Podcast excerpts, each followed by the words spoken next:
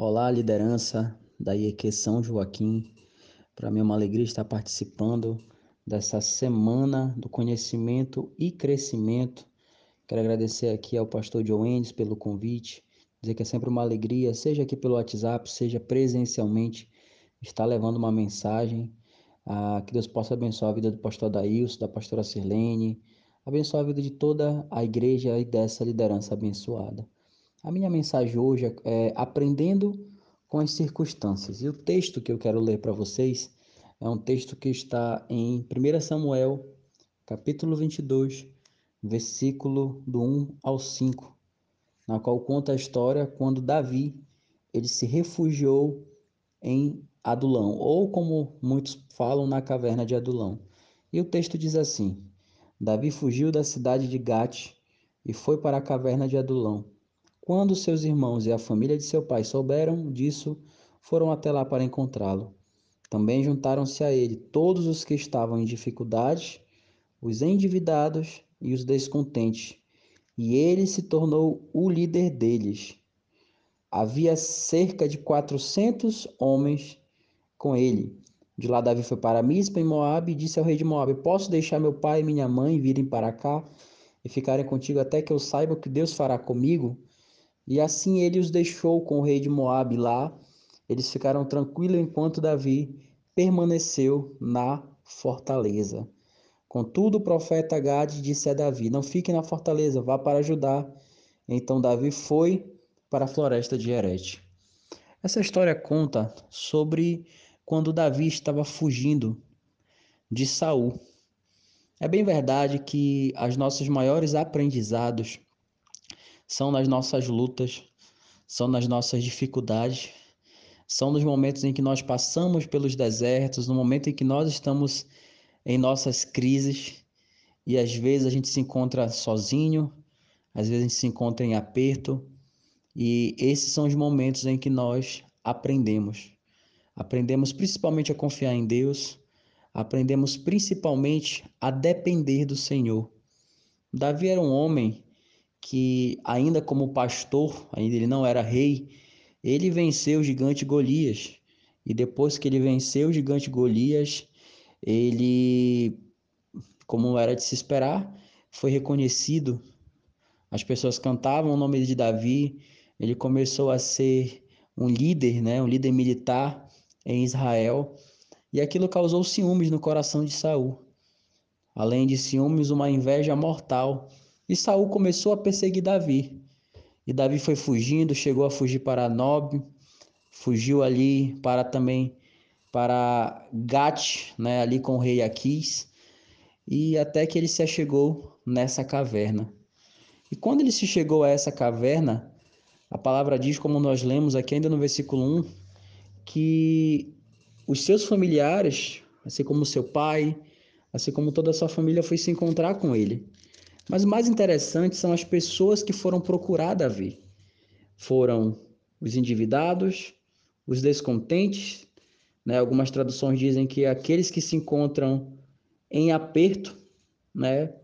E esses homens que estavam marginalizados, homens que estavam sem um sonho, sem um norte, foram para ali se encontrar com Davi, com alguém também que estava sendo perseguido. Mas o que mais me chama atenção Aí que no final, ainda, do versículo 2, a palavra diz que Davi se tornou líder deles. Então Davi, ele se tornou líder em um lugar que era completamente adverso. Ele se tornou líder de pessoas que estavam ali, talvez sem um sonho, talvez sem uma visão. Ele se tornou líder deles e mostrou um caminho para eles.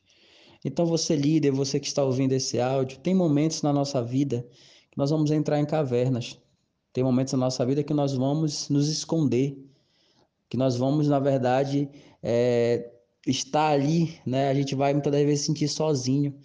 Mas eu quero te falar para ti uma coisa: mesmo na adversidade, mesmo nos problemas que você possa passar ou esteja passando, lidere, saiba confiar em Deus Saiba depender de Deus. Davi se fez líder daqueles homens e quando você continua lendo a história de Davi, você vai ver que esses homens eles se tornaram grandes guerreiros, Muitos deles fizeram grandes feitos ali, homens que ali não tinham um futuro, mas que através de um homem que aprendeu na adversidade a liderar, que aprendeu na adversidade a olhar para frente, aquele homem os motivou e esse homem era Davi. Ele aprendeu com as, com as adversidades, ele aprendeu com aquela perseguição, ele aprendeu a, principalmente a confiar em Deus e ele motivou esses homens a serem igual a ele. E eles saíram dali. E quando Davi se tornou rei, aqueles homens estavam com eles. E eles foram para batalhas, foram vitoriosos e, acima de tudo, eles levaram o nome de Deus. Nós olhamos para uma história similar de um homem que entrou numa caverna, que foi Elias. Elias, depois de ter feitos, ter, é, ter sido usado por Deus para fazer grandes feitos em Israel, ele foi perseguido e ele foge para o deserto, e quando está no deserto ali, ele chegou a pedir a sua própria morte. Mas aí o anjo falou para ele: Olha, continua a caminhada. Ele come ali e caminha durante 40 dias e 40 noites e vai até Oreb e entra numa caverna. Igualmente, Davi entrou numa caverna, Elias entra numa caverna. E quando ele estava ali dentro, ele estava esperando Deus ouvir falar, ele estava esperando Deus falar com ele. E a palavra diz que veio o vento, veio o terremoto, veio o fogo, e Deus não estava ali até que veio uma brisa suave. E Deus fala para ele: Olha, por que tu está aqui? Ele começou a falar: Não, Senhor, estão me perseguindo, querem me matar. Mataram os teus profetas e tudo. E Deus falou: Olha, levanta, Elias, porque ainda tem uma missão para ti. Vai e unge o rei, vai unge o teu sucessor, e ainda tem pessoas lá em Israel que não se dobraram a Baal. Então eu quero te falar uma coisa nessa nessa nessa manhã, nesse áudio que você está ouvindo, que você possa aprender com as circunstâncias. Você possa aprender em situações adversas. Talvez você esteja passando momentos como esse, como Davi, como Elias. Você talvez pensou em desistir. Você talvez pensou em falar: Deus não está falando comigo, né? Como Elias estava esperando. Mas eu quero te falar que Deus ele tem tudo no tempo certo e na hora certa, e ele vai falar ao teu coração. Assim como Deus ele disse para Elias, Elias sai daí porque ainda tem uma missão para ti. Deus ele está falando para você também, olha, ainda existe muita coisa para fazer. Ainda existe muitas pessoas para serem ganhas, ainda existe muitas vidas para serem transformadas. Apesar de toda né, essa pandemia em que nós estamos vivendo, com todas essas dificuldades, né, não fique abatido. Eu tenho sempre falado que nesse momento de pandemia, infelizmente, né, a gente não estava acostumado com essa realidade, mas tem sido necessário o distanciamento social, tem sido necessário é, os cuidados, né, como máscara, como álcool em gel. Eu creio que é uma realidade é, nova para toda a nossa geração. Mas nós não podemos ter uma, um distanciamento espiritual. A gente não pode, a gente não pode ter isso. E se por um acaso houve, né, é tempo de é tempo de aprender com isso e voltar a ter santidade com o Senhor novamente. Então que possamos, né, aprender com as circunstâncias, que possamos aprender com as dificuldades, que possamos aprender com todos esses, esses momentos de crise que passamos, para que possamos sair e nos tornar vitoriosos, para que nós possamos sair e fazer um grande trabalho ao Senhor, para que nós possamos sair e cumprir o nosso chamado, cumprir o ídolo do Senhor. Assim como Davi saiu da caverna com aqueles homens e eles se tornaram um grande exército e realizaram grandes feitos. Assim como Elias também saiu da caverna e foi, fala, foi, foi lá ungir Eliseu, foi lá porque ainda existiam pessoas que ainda não tinham se prostrado a Baal e ainda tinha uma missão. Aí o Senhor está falando também, é tempo de aprender com as circunstâncias, aprender com os problemas, aprender com os erros e nos levantar e continuar a nossa caminhada, porque a nossa caminhada ela só termina no dia em que o Senhor Jesus voltar ou no dia que ele nos levar, né? Mas até lá temos muito trabalho, então que possamos aprender e nesse aprendizado amadurecer e continuar fazendo um grande trabalho para o Senhor. Que Deus abençoe tua vida e que mais uma vez vai o meu obrigado. Amém. Olá, meus irmãos, muito boa tarde, paz seja convosco.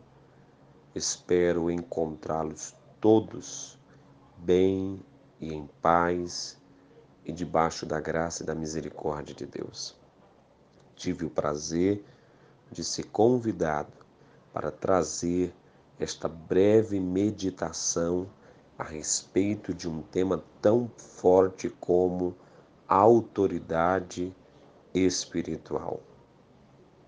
A Bíblia nos ensina que todo crente em Jesus Cristo, toda pessoa salva e tem Jesus como seu Salvador, ela tem a autoridade espiritual que vem de Deus.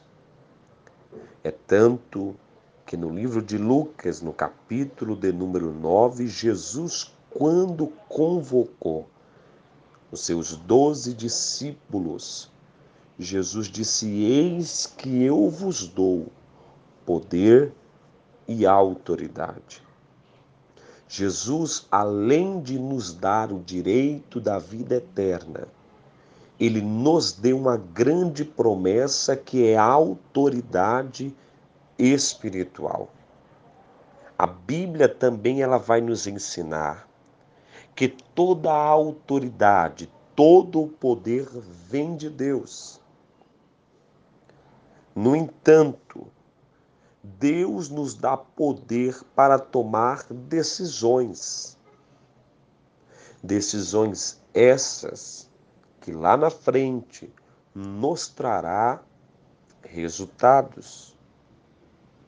Jesus tem todo o poder e delegou e entregou este poder a quem crer nele. Por isso, todo o crente, toda pessoa salva em Jesus Cristo, ela tem autoridade espiritual como representante de Jesus Cristo aqui na terra. Toda pessoa salva em Jesus Cristo, ela tem, e todo aquele que crer, ela tem autoridade espiritual como representante do Senhor Jesus Cristo aqui na terra. No livro de Atos, no capítulo 1, no versículo 8, Deus nos dá poder ou autoridade para pregarmos o Evangelho. Em Mateus, capítulo de número 28, versículo 19 e 20, ele nos dá autoridade para ensinar a outros a seguir a Jesus Cristo. Em 2 Timóteo, capítulo 1, versículo 7, ele nos dá autoridade para vencermos o medo e também o pecado. Esse mesmo Jesus nos dá autoridade para fazermos o mesmo que ele fez ou obras maiores do que ele fez, como está escrito em João 14 e 12. Esse Jesus que realizou milagres, que curou os enfermos, que expulsou os demônios, que ressuscitou os mortos, que consolava o que estava triste e trazia transformação a todos os lugares que ele ia. E a Bíblia diz que ele nos deu poder e autoridade para fazermos o mesmo que ele fez. Jesus Cristo, quando te comprou com o sangue dele, ele te deu poder para curar os enfermos. Ele te deu poder para você curar os doentes. Ele te deu poder e autoridade para expulsar os demônios. Ele te deu autoridade para você ressuscitar os mortos. Ele te deu autoridade para você consolar os tristes e amargurados de coração e trazer transformações a todo lugar que você chegar ou que você pisar. Essa autoridade Deus nos deu em João 14, 12, quando ele disse: Vocês vão fazer obras maiores do que ele já fez. Mas sabemos que toda autoridade ela traz consigo muitas responsabilidades. Não há como falar em autoridade sem responsabilidade. É muito interessante que você possa saber que nós não podemos abusar da autoridade espiritual. Precisamos sempre lembrar que nós estamos debaixo de uma autoridade maior. E esta autoridade vem do nosso Deus. E que devemos sempre procurar fazer a sua vontade. Não adianta termos autoridade e não estarmos entendendo ou não termos entendido que existe uma autoridade maior do que nós, que é aquele que nos deu autoridade, Jesus Cristo. E para estarmos debaixo da sua vontade, precisamos fazer e andar segundo a sua palavra. É preciso também entendermos que não precisa forçar a autoridade que temos em cima de outras pessoas. Isso é muito importante. Cada pessoa ela tem o direito de escolher se ela vai se submeter a Deus ou, a, ou não. Toda pessoa ela tem o direito de querer ser submissa a Deus ou não, e não cabe a nós que temos autoridade que vem de Deus de forçar ninguém a acreditar naquilo que nós pregamos. Porque quem convence o homem do pecado, do, ju, do juízo e da morte é o Espírito Santo de Deus. Devemos lembrar: se alguém quiser ajuda, temos toda a autoridade para trazer esta pessoa das trevas para a luz e liber, libertarmos ela das mãos do diabo. A autoridade espiritual, ela na igreja, Deus chama algumas pessoas para liderar. E essas pessoas têm autoridade espiritual sobre quem está debaixo do seu cuidado. Mas esta autoridade foi dada para ensinar, corrigir, ajudar e a crescer. E isto é muito importante para manter a igreja unida, como diz o Salmo 133, e firme em uma só visão. Os líderes da igreja têm um trabalho muito importante. Que trabalho é esse, pastor? o trabalho do líder ou dos líderes da igreja são esses que eu acabei de lhe falar: ensinar, corrigir, ajudar e a crescer. E por isso merece todo respeito. Hebreus 13, 17 diz que devemos nos submeter às autoridades.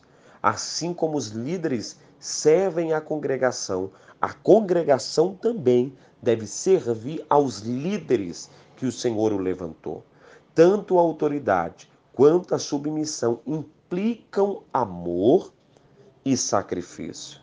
Quando eu honro a autoridade que Deus levantou sobre mim, está sendo liberado sobre mim a promessa de Hebreus 13, 17. Eu estou segundo a palavra de Deus e o amor e a submissão fará parte da minha vida. No entanto, a autoridade espiritual não significa poder ilimitado sobre outros. Devemos respeitar os líderes, mas, as, a, mas a autoridade principal sempre será superior, que é a de nosso Deus.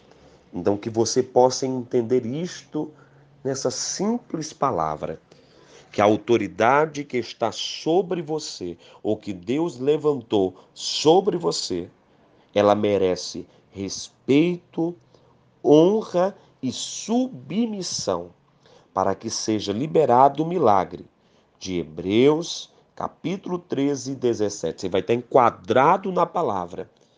E o Senhor vai liberar sobre você e sobre a sua visão amor e a submissão. E tudo o que você fizer, você será bem-sucedido. Deixa eu orar por você, Pai. Eu abençoo todos os líderes nesta tarde. Peço ao Senhor que a autoridade espiritual do amor, da submissão esteja sobre cada um deles e eles cresçam unidos e firmes no propósito para alcançar aquilo que o Senhor prometeu. Pai, nós abençoamos aos líderes e pedimos o crescimento a cada dia, em nome do Pai, em nome do Filho e em nome do Espírito Santo. Deus, que Deus te abençoe e que você possa crescer a cada dia na autoridade que Deus te deu. Um grande abraço aos queridos pastores desta linda igreja. Que Deus continue abençoando ricamente em nome de Jesus. Bom dia, meus irmãos, que a paz do Senhor esteja convosco. Amém. Primeiramente, quero agradecer a Deus pela oportunidade que Ele está me dando em falar com meus irmãos. Agradecer ao meu pastor Adails, pastora Sirlene, agradecer ao pastor Joenes, missionário Joenes, amém. E eu tenho uma palavra de Deus que está lá em Josué 1, do 1 em diante. A palavra de Deus diz assim: E sucedeu-se que depois da morte de Moisés, servo do Senhor, que o Senhor falou a Josué, filho de Num, servo de Moisés, dizendo: Moisés, meu servo, é morto. Levanta-te, pois, agora, passa esse Jordão, tu e este povo, e a terra que eu, te dou, que eu dou aos filhos de Israel. Glória a Deus. Nesse momento, abaixe, curve sua cabeça onde você está, feche seus olhos e vamos orar a Deus e pedir discernimento e sabedoria para o nosso Deus Todo-Poderoso. Senhor Deus e Pai Todo-Poderoso, queremos te agradecer e te louvar por este momento. Queremos aqui, Senhor Deus, te pedir que o Senhor venha ministrar em nossos corações a tua palavra, Deus. Que ela venha ser enraizada, que ela venha dar frutos, meu Pai, que nós venhamos viver a tua palavra conforme a tua vontade. Ministra no coração dos teus filhos, dos meus irmãos, meu Pai, que o teu Espírito Santo venha colocar as mãos sobre cada um deles agora alguns que estão indo para o trabalho, acordando agora, alguns que estão ficando em casa, mas abençoe, meu Pai, cada um deles através dessa ministração. Que não seja eu, meu Pai, mas sim o teu Espírito, em nome do Senhor Jesus Cristo. Quem crê, diga amém. Glória a Deus. A palavra de Deus diz assim: E sucedeu-se que depois da morte de Moisés, Deus chama a Josué e diz: Olha, Josué, o meu servo é morto pois agora levanta-te. Essa palavra levanta-te, Deus tem falado ao corações de muitas pessoas durante todo o todo, de todo, todo, durante todo o dia, durante todo o ano, durante todos os meses. Há muitas pessoas Deus tem chamado, Deus tem escolhido, separado para poder pregar o evangelho, como diz a palavra dele. Nós devemos ir e pregar o evangelho aos quatro cantos Aqui Josué tinha uma missão de passar ao povo, uma missão a qual Deus tinha dado a Moisés, mas pela vontade de Deus, Deus tinha recolhido Moisés. E Deus entrega agora a essa obra nas mãos de Josué. Mais à frente, ele também fala na questão de que ele venha ser forte e corajoso e não temer, porque ele estava com ele. No nosso ministério, no nosso chamado, nós não estamos só. A palavra de Deus diz que ele vai enviar o Consolador, que é o Espírito Santo, está conosco. Está conosco todos os dias para nós pedirmos sabedoria e discernimento nas coisas que nós devemos fazer durante a nossa vida e durante o nosso ministério. Quando ele andava com, com os discípulos, ele estava presente com os discípulos e ele fazia as obras ensinando aos discípulos. E quando ele vai, ele diz: Olha, obras maiores farão em meu nome. Hoje nós estamos aqui e temos o Espírito Santo para nos conduzir, nos dar sabedoria, nos dar discernimento. A Josué, Jesus não tinha vindo ainda, mas Deus estava com ele sempre. E ele sempre falou e sempre falava ao coração de Josué: Não tema nem te espante. Ser tu forte e corajoso, para nós não temermos também durante a nossa caminhada. Assim como Paulo fala, que eu guardei a carreira, guardei a fé, terminei minha carreira e guardei minha fé. Que fé é essa, irmãos? A palavra de Deus diz que a fé vem pelo ouvir. Nós que temos o ministério, que somos chamados por Deus, como muitos são chamados, essa, fé que Deus está falando, ela vem pelo ouvir. Ouvir a palavra de Deus. Em Salmo 119 diz que ele, o salmista fala sobre guardar a palavra de Deus no seu coração. Por isso que todos os dias a palavra de Deus ela tem que ser guardada no nosso coração. Quando Paulo fala, eu guardei a fé, eu creio que Paulo está dizendo, eu, eu guardo tudo aquilo que Deus tem falado comigo. Quando Josué ele escuta que Deus fala para ele que ele é com ele, que ele não deve ter medo, que ele tem que ser corajoso, eu creio que ele tem guardado tudo aquilo que ele viu que Deus tinha feito na vida de Moisés.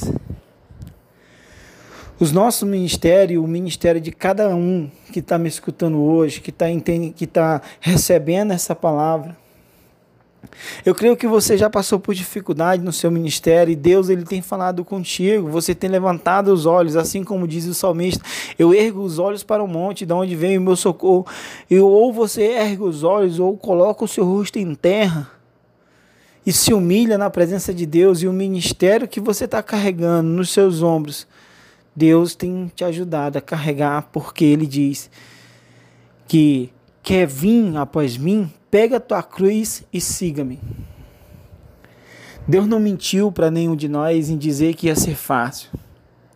Ele diz: Nesse mundo tereis aflições, mas tenha bom ânimo. Eu venci o mundo e nós venceremos através da nossa fé. Você pode ver que tudo está vinculado à fé. Temos que ter fé temos que estar perseverante na fé. Falei que quando Paulo fala que guardou a fé, ele guarda a palavra. Quando ele guarda a palavra, o salmista fala: Guardei a palavra de Deus no meu coração para não pecar contra ti.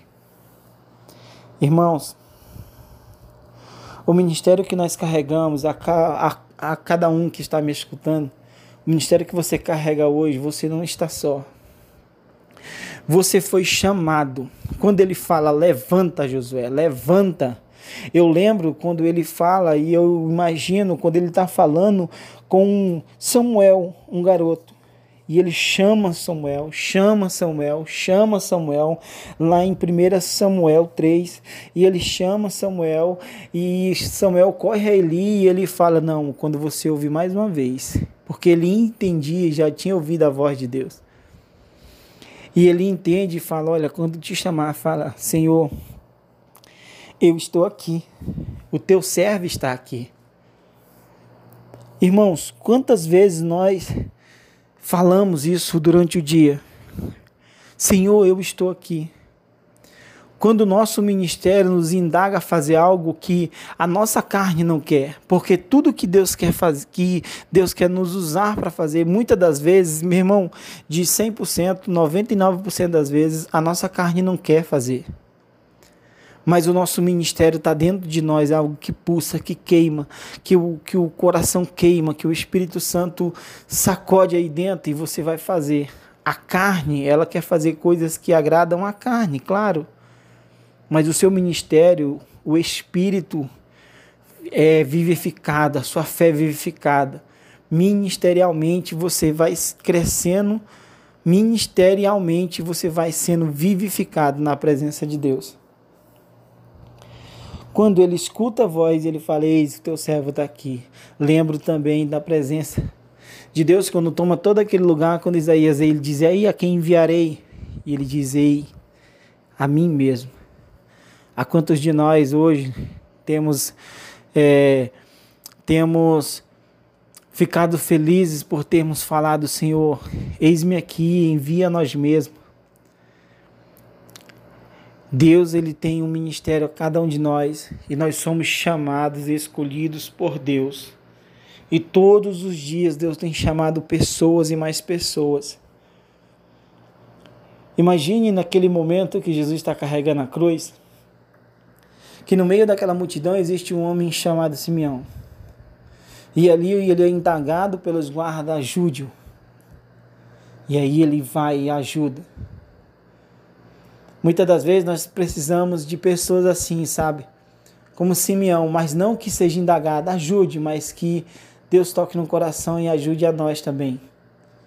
E é por isso que nós temos que estar perto de, dos nossos pastores, perto dos nossos líderes, ajudando a que o ministério deles venha ajudando a carregar a cargas um dos outros, como também diz a palavra de Deus em Gálatas, ajudando uns aos outros a, ser, a, a carregar uns aos outros, a ajudar uns aos outros. Simeão ajudou Jesus naquele momento, ele era carne. Ele estava sentindo dor, ele estava sentindo cansado, ele estava ofegante. Estava com o peso daquela cruz, daquela, daquela madeira. Quando alguém nos ajuda no nosso ministério, nos dá o, um, uma mão e nos ajuda a caminhar. Temos que estar sempre perto de pessoas que nos ajudem a caminhar e ajudar pessoas também no seu ministério. E esse é o ministério de Cristo. Ajudar uns aos outros, permanecer do lado de uns aos outros. Foi isso que Deus fez na minha vida. Muitas pessoas me ajudam no meu ministério e eu creio que eu devo ajudar pessoas também. Essa é uma palavra para que a gente possa entender que Deus ele nunca vai nos deixar só. Sempre vai ter alguém para nos ajudar. Agradeço a Deus pela oportunidade. Obrigado. E Deus abençoe a todos e tenham um bom dia. Na paz do Senhor Jesus. Amém. Glória a Deus. Boa tarde, a paz seja convosco, meus amados. Que Deus possa abençoar a vida de cada um neste exato momento que a graça do nosso Senhor Jesus possa reinar no coração de cada um.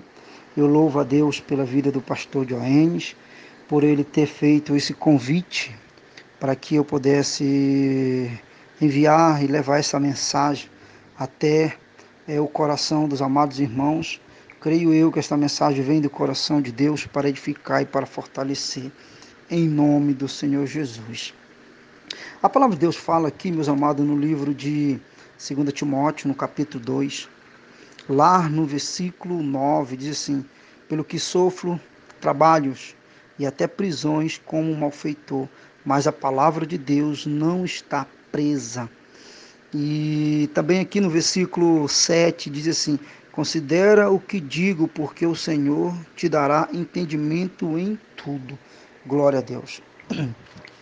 A palavra de Deus, amados, fala para nós no livro de 2 Timóteo, capítulo, 9, capítulo 2, versículo 9, e também ali no versículo, versículo 7, é, mostra para nós é, a respeito de como Deus ele tem preparado é, o seu povo através ali do discípulo Timóteo, né, a qual Paulo preparou tão jovem, para poder ele assumir uma igreja em uma cidade com tanta responsabilidade. Paulo diz para Timóteo que ele já prepara né, Timóteo para que Timóteo venha fazer suas funções quando ele não tiver, quando ele partir, quando ele estiver em viagem de missão, de apóstolo. Então, o que, o que Timóteo tem aprendido com Paulo? Aprendido a ser um bom líder, um bom líder, exemplo de Cristo, assim como Cristo foi um dos é, um maior é, exemplo, o um maior líder, o um maior missionário, o um maior é, mensageiro do Evangelho aqui na Terra. Deixa nós como também como exemplo para nós, porque também Jesus é foi o maior mestre, né? Depois veio os seus discípulos, apóstolos, e hoje somos nós esses mestres, esses discípulos.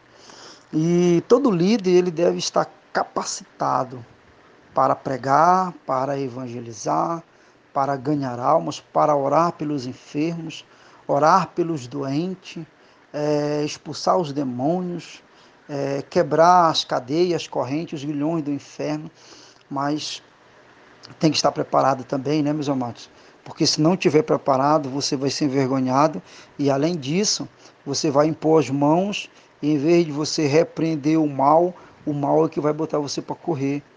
Amém? Então, por que, que o mal vai botar para correr? Porque ele vai fazer você ficar com medo, vai amedrontar, vai colocar enfermidade, doença, até mesmo depressão. E todo líder ele tem que gostar de jejuar, Todo líder tem que estar debaixo de uma obediência, de um líder espiritual maior do que ele. É, além, né, acima de Cristo tem também, é, abaixo de Cristo, perdão, tem também os nossos liderados, que são os nossos pastores, os nossos é, líderes que são colocados diante de nós. E abaixo de Cristo é, temos esses líderes, e acima do nosso líder tem o nosso Senhor Jesus Cristo, que está no controle de todas as coisas. Mas para isso nós precisamos estar preparados. Um bom líder ele tem que gostar de, da Escritura Sagrada. O bom líder tem que gostar também das almas, tem que ir atrás das almas, tem que pregar para as almas, tem que ganhar as almas. Um bom líder ele não pode ficar no acomodismo, também não pode se envolver com fofoca, com contendas, com mentira. Como diz o livro de Gálatas, capítulo 5, no versículo 22 em diante, fala sobre a respeito do fruto do Espírito, né? E também do fruto da carne. Amém? E o fruto do Espírito, ele vai sempre levar você às coisas boas, longanimidade, benignidade, amor, paciência, né, uma esperança. Então, e o fruto da carne vai levar você à fofoca, à intriga, à lascívia, à mentira, à prostituição, é, a frieza e outras coisas mais. Amém?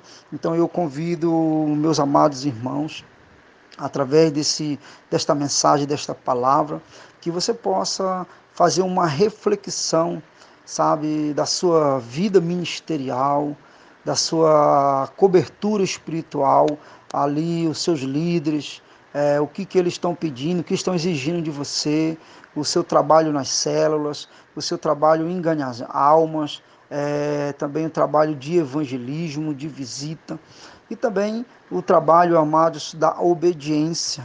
Amém?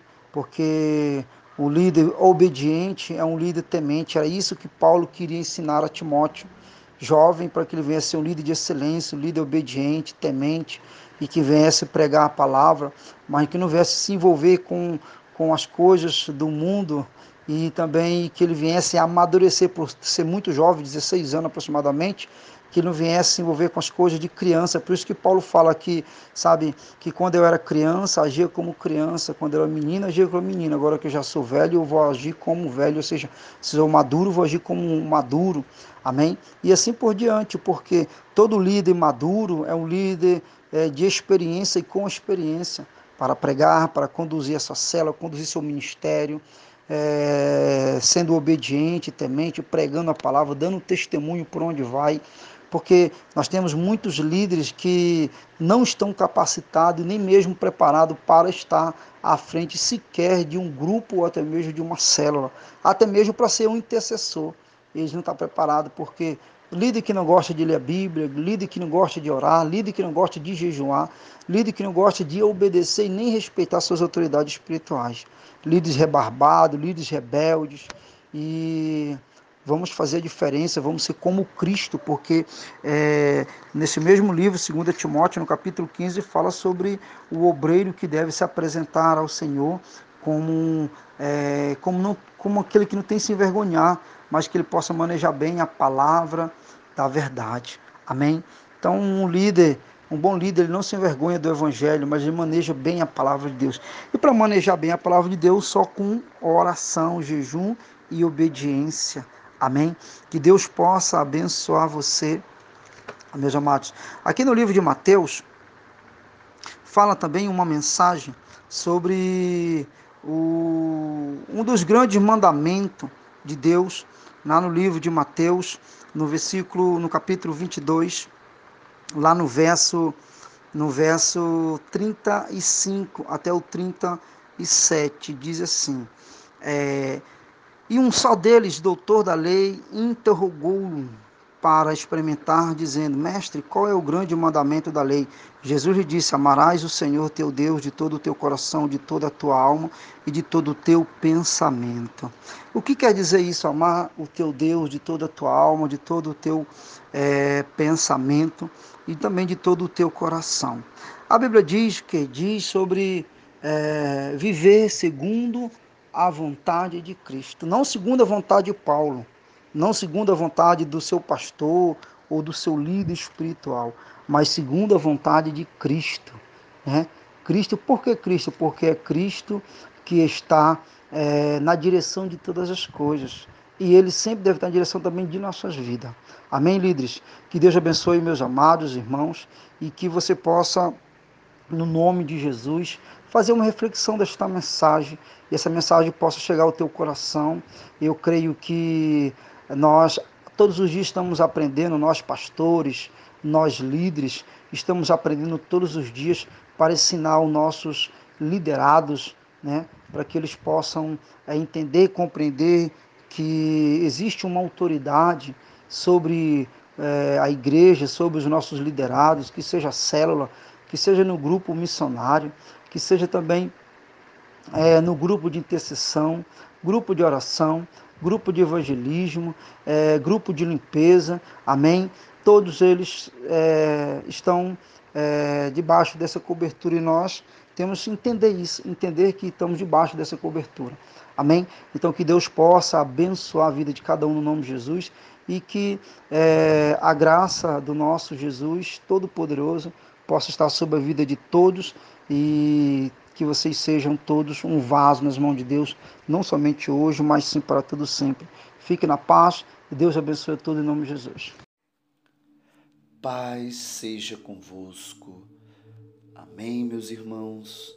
É uma alegria muito grande em poder compartilhar a palavra de Deus com os nossos irmãos.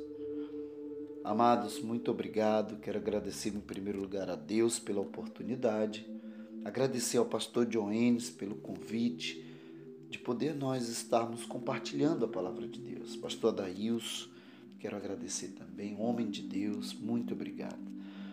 Amados, nós vamos falar um pouco né, sobre o chamado e responsabilidade.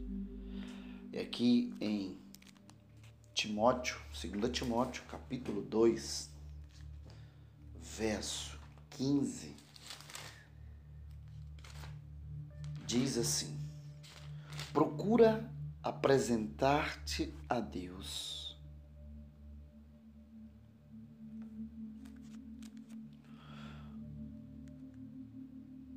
como obreiro aprovado, que não tem de se envergonhar do evangelho e que maneje bem a palavra da verdade. Eu tenho uma outra tradução que diz assim, ó: Empenha-te em te apresentares diante de Deus como homem digno de aprovação. Obreiro, em outra tradução, operário, que não tem de que se envergonhar. Íntegro, distribuidor da palavra da verdade.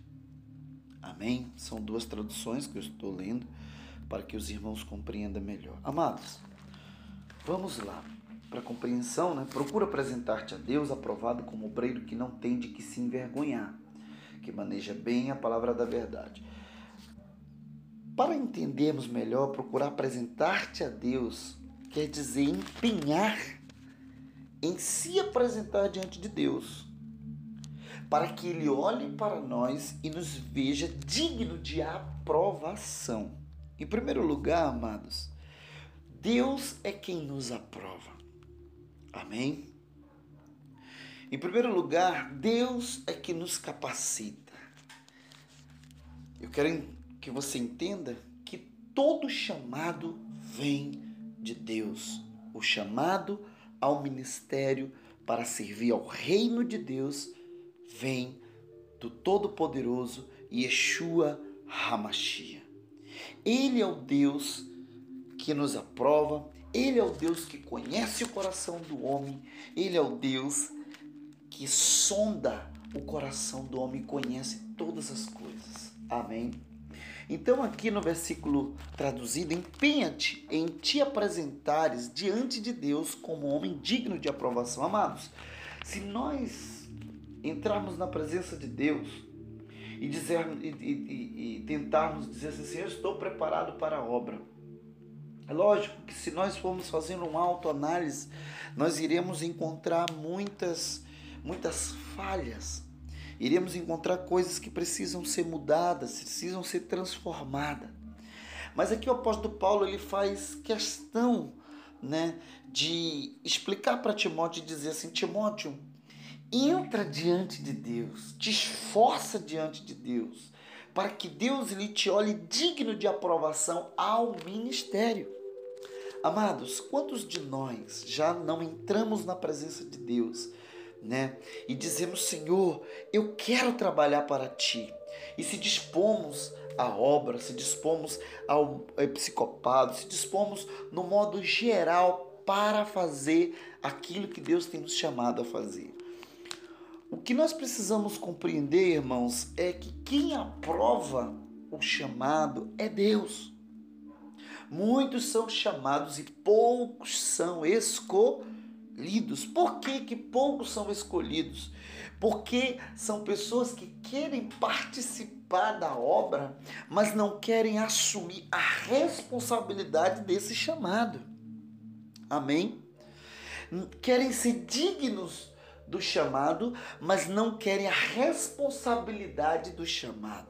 Então Deus, né, usando o apóstolo Paulo para Timóteo, ele diz assim: Timóteo, você tem que entrar diante de Deus, né, para que Deus olhe você e veja você digno da aprovação. Amados, que aprovação é essa? Olha só, aqui em Romanos capítulo 14, verso 18 diz assim: Porque quem isto serve a Cristo, agradável é a Deus e aceito aos homens. Amém? Preste atenção, preste atenção. Se para Deus aquilo que você foi chamado para fazer está sendo agradável, pode ter certeza que para o seu líder, para o seu pastor, para o seu, né, para o seu o, o seu líder do diaconato, da intercessão, do ministério, o seu pastor que está liderando você está sendo agradável, pode ter certeza que ele é a prova mais viva de Deus para ver que você é digno daquilo que você está fazendo. Amém? Porque, amados, a Bíblia diz também lá em Mateus, né? Se eu não me engano, no capítulo 6, verso 18. Vamos ver? Verso de. Peraí. Capítulo 6. Olha só. Mateus. Capítulo 5, verso 16 diz assim, ó: Assim resplandeça a vossa luz diante dos homens, para que vejam as vossas boas obras e glorifiquem o vosso Pai que estás nos céus. Amados, quando eu observo Jesus falando isso aos discípulos, ele diz que os discípulos são a responsabilidade na terra e são como sal. Eles são como a luz do mundo. Eles têm a responsabilidade de levar a palavra da verdade com integridade, retidão e fidelidade a Deus. Amém. Nós não simplesmente temos o chamado para falar a palavra de Deus, para pregar ou para liderar. Não, não, não. Mas essa palavra ela tem uma responsabilidade ao reino de Deus. Amém? E existe uma luz em cada líder, existe uma luz no seu pastor, que ele olha para você quando você recebe aquilo que ele tem te chamado, vocacionado, e você faz com perfeição, com alegria, sabe? Dentro do seu coração, eu quero te dizer que se cumpre o que está escrito lá em Romanos, no capítulo 14. Amém? O que está escrito no capítulo 14 de Romanos? Diz aqui, né? Por, porque quem nisto serve a Cristo, agradável é a Deus e aceito aos homens. Você quer ser aceito? Faça com responsabilidade, assuma o compromisso, ainda que isso lhe custe lá na frente. Mas preste atenção, não é só isso. Não, não é só carregar responsabilidade, mas Deus ele quer voluntariedade da nossa parte para com o compromisso do chamado e a nossa responsabilidade. O que quer dizer, amados? Né? Aqui diz aqui como obreiro, operário que não tem que se envergonhar. Amados, nós temos que levar a palavra da verdade com integridade, com responsabilidade. Temos que ser pessoas que estude, que ore, que leia a palavra, amém, que saiba, sabe, ensinar com integridade. Por quê que nós devemos fazer isso? Porque lá na frente, né, a palavra de Deus, ela não é para trazer vergonha para nós. Amém.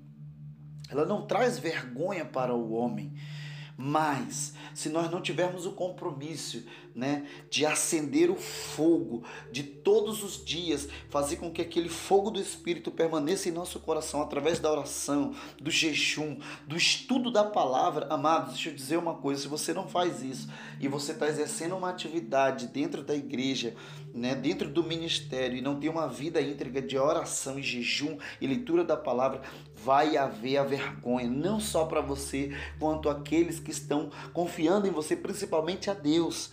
Deus confia em você, Deus te fez esse chamado, então não envergonha ele, amém? Maneje bem a palavra da verdade, não distorça a palavra da verdade.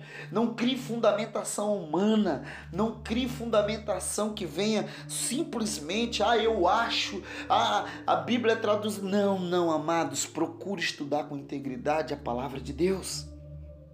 Amém? Porque a palavra de Deus, ela é reta. Nós temos que saber distribuir a palavra da verdade. Por quê, irmãos? Por que isso? Porque na época o povo estava tendo uma conduta e estava se afastando da sã doutrina e estavam recebendo doutrinas humanas. Então, que seja essa palavra de alegria ao teu coração.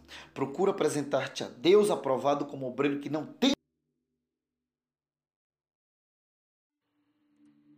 Bom dia. Que a paz esteja convosco. Neste momento, meu irmão, quero compartilhar com você uma palavra de Deus para o seu coração. Amém? E Deus ele vai falar conosco de uma forma especial. Mas antes de iniciar, quero te convidar a fechar teus olhos. Vamos falar com Deus. Abra o seu coração. Senhor meu Deus e grandioso Pai, Pai, neste momento, Pai, nesta manhã, quero te agradecer por mais uma noite, por mais este dia, Senhor, que se iniciou. E este momento, Senhor, em tua presença, que o Senhor possa, Pai, falar conosco de uma forma especial. Está aqui, meu Pai, teus servos, teus filhos, a tua igreja. Eu não sei como se encontra cada vida, mas o Senhor sabe. Deus, Senhor, som dos pensamentos e também a necessidade, meu Pai, dentro de cada coração, de ter uma vida contigo, Senhor. Abençoa, Deus, cada vida, restaurando, Pai, fazendo, meu Deus, manifestar o teu poder. Unge e consagra, meu Deus, não só hoje, mas para todo sempre. Amém. Neste momento, meu irmão, quero compartilhar com você, também minha irmã, a palavra de Deus. O tema deste dia, o tema desta manhã é o líder e o ministério da reconciliação. Ela se encontra no livro de 2 Coríntios, capítulo 5, no versículo 18, aonde o Senhor diz: "E tudo isso provém de Deus, que nos reconciliou consigo mesmo por Jesus Cristo e nos deu o ministério da reconciliação." Essas palavras o apóstolo Paulo ele diz, irmãos, de uma forma especial, aonde revela aqui onde mostra para cada um de nós que houve uma grande um momento onde o Senhor ele fez manifestar o poder através da entrega do seu filho unigênito para que viesse morrer na cruz por nós.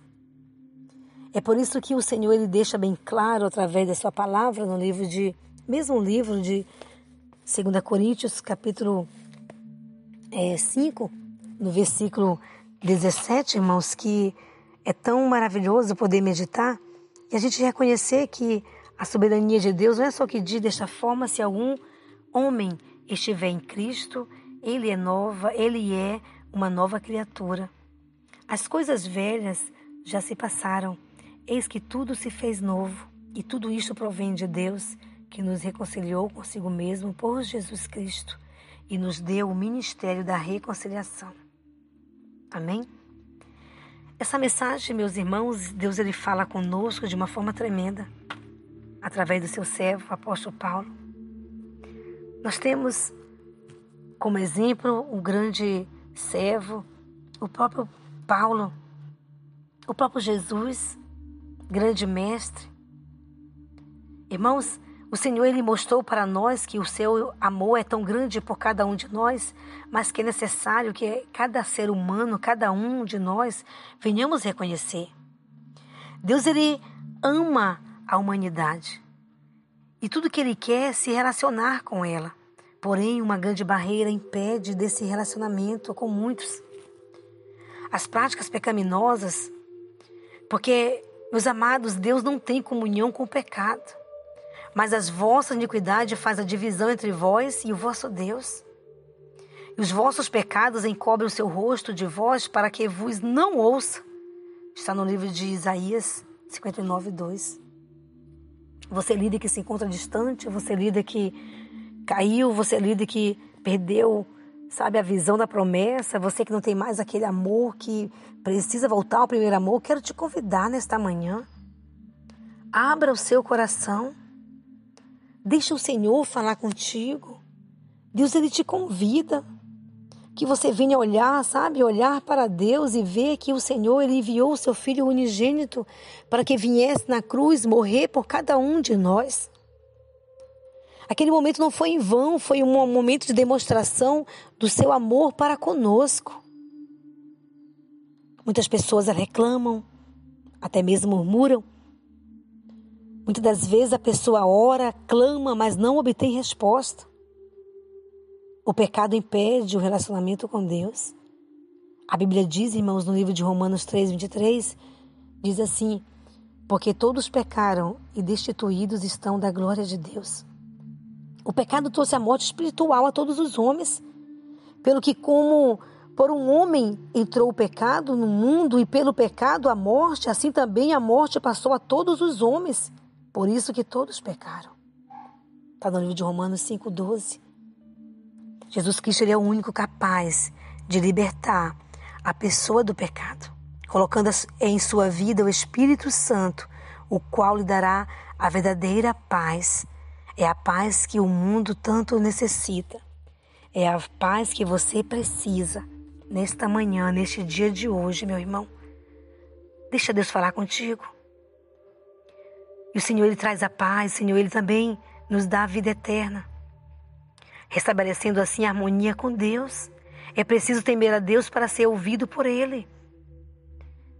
E para Deus, quem continua praticando o pecado não teme a Ele. Não, te, não há temor de Deus diante dos seus olhos. Se a pessoa continua na prática do pecado, tudo que você precisa é ter uma vida com Deus, um bom relacionamento com Deus. Temer a Deus, irmãos, significa respeitar os seus mandamentos, viver com Ele obedecendo a sua boa vontade. Enquanto a pessoa permanece no pecado, não temendo a Deus, Deus não responde às suas orações. Deus não lhes não lhe dá ouvidos. É por isso que é preciso esse momento de você, sabe, reconhecer a sua falha. O Senhor Deus é tão bom, irmãos, e tem paciência, tem, sabe, misericórdia para conosco. E ele, ele espera o pecador se arrepender dos seus pecados, sabe? Se desviar dos seus maus caminhos e olhar para Ele e reconhecer que Ele é pecador, que você é pecador. Deus quer mudar a nossa história, quer mudar a sua história. Muitas das vezes, nós pecamos também quando falamos que não temos pecado. Aquele que diz não tem pecado, ele é mentiroso.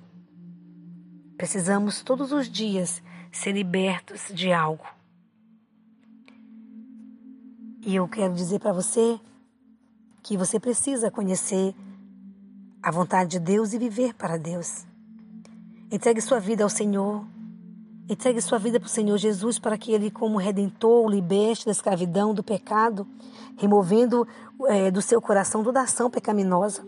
Por meio da união com Jesus Cristo, todos são aceitos por Deus, sendo justificados gratuitamente pela sua graça pela redenção que há em Cristo Jesus, ao qual Deus propôs para apropriação pela fé no seu sangue, para demonstrar a sua justiça pela remissão dos pecados dantes cometidos sob a paciência de Deus. Romanos 3, 24 25. Observa, meus irmãos, que Deus ele quer falar conosco, ele faz grandes obras, sabe, através da sua palavra, através do seu louvor, através de irmãos. Eu quero dizer para você que você precisa é voltar para os pés do Senhor. O apóstolo Paulo ele deixa aqui bem claro quando ele afirma que estamos cooperando com Jesus Cristo, Deus não depende de ninguém para fazer o que precisa ser feito, mas Ele deseja uma relação de comunhão e serviço em conjunto com o homem, para que este tenha o privilégio de participar do ministério da reconciliação. E o Senhor te convida nesta manhã. O Senhor quer mudar a tua história neste dia de hoje. Paulo aprendeu com Jesus que o serviço é a postura ideal para quem deseja liderar, pois o Mestre mesmo disse que não tinha vindo ao mundo para ser servido, mas para servir. O apóstolo dedicou, pôs sua vida e personificou sua liderança como um líder servidor. Quero te convidar a fechar teus olhos, fecha teus olhos. Fale com Deus. Senhor meu Deus e grandioso Pai. Pai, em tuas mãos eu coloco o teu servo, Pai, este líder que um dia liderou e que hoje desanimou, que hoje, meu Pai, se esfriou, que o Senhor possa, Pai, é reacender essa brasa que se encontra, meu Pai, no coração, para que possa, meu Pai amado, ter uma nova visão, visão, meu Pai, perfeita para contigo. Abençoa, Deus, teu servo, unge, consagra, meu Pai, nesta manhã, que haja cura, que haja milagre, que haja restauração. Espírito Santo de Deus, abençoa, meu Pai, de uma forma especial. É para a tua honra, Senhor, para a tua glória. Abençoa, Deus, cada vida, não só hoje, meu Pai, mas para todo sempre. Quem crê, digam amém. Nesta manhã, quero que você tome posta da sua bênção. Deus, Ele é maravilhoso, Deus, Ele é fiel para cumprir as promessas. Tudo que Ele quer é que nós venhamos ser determinados. Ele quer que nós venhamos ser fiel até a morte. Viver uma vida com Deus, viver em novidades de vidas com o Senhor. E nesta manhã quero que Deus te abençoe, que Deus te proteja, te livre de todo mal. Que Deus te fortaleça a cada dia. Que essa palavra, meu irmão, possa ficar guardada no seu coração, minha irmã, e que você possa viver todos os dias na presença do Senhor Jesus. Tenha um dia abençoado, fica na paz, que Deus te guarde, não só hoje, mas para todo sempre. Amém. Graças a Deus.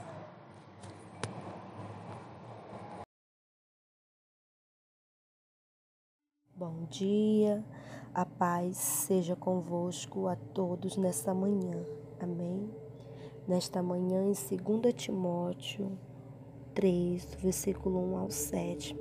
Deus ele tem uma palavra abençoada aos nossos corações com temas inimigo do nosso ministério. Amém? A palavra do Senhor diz, 2 Timóteo 3, versículo 1.